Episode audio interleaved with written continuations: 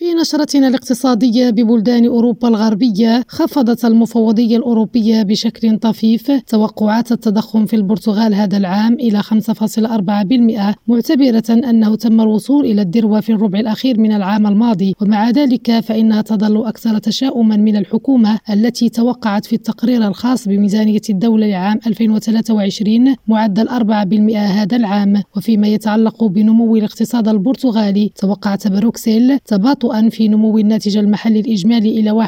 1% هذا العام بعد زيادة بنسبة 6.7% سنة 2022 وأفادت المفوضية في توقعاتها المؤقتة لفصل الشتاء بأن معدل التضخم في البرتغال بلغ نسبة 8.1% سنة 2022 وسيصل 5.4%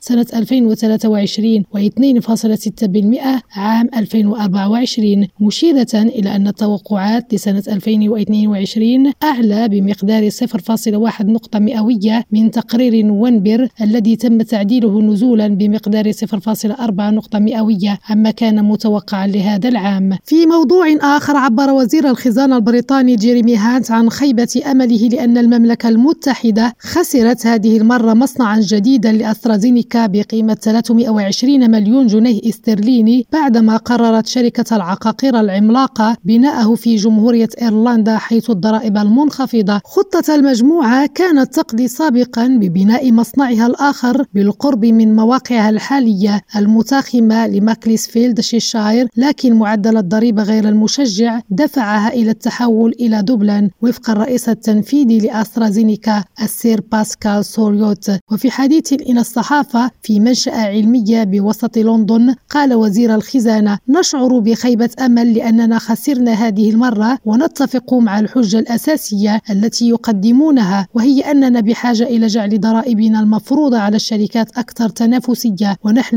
نريد خفض ضرائب الشركات. ومن المقرر أن يرتفع معدل ضريبة الشركات من 19% إلى 25% في أبريل المقبل في حين من المتوقع أن ينتهي العمل ببرنامج الإعفاء الضريبي المخصص للشركات وكذلك سيبدأ الدعم المقدم لفواتير الطاقة بالانخفاض في الشهر نفسه. خديجة الطاهري لريم راديو لشبونة.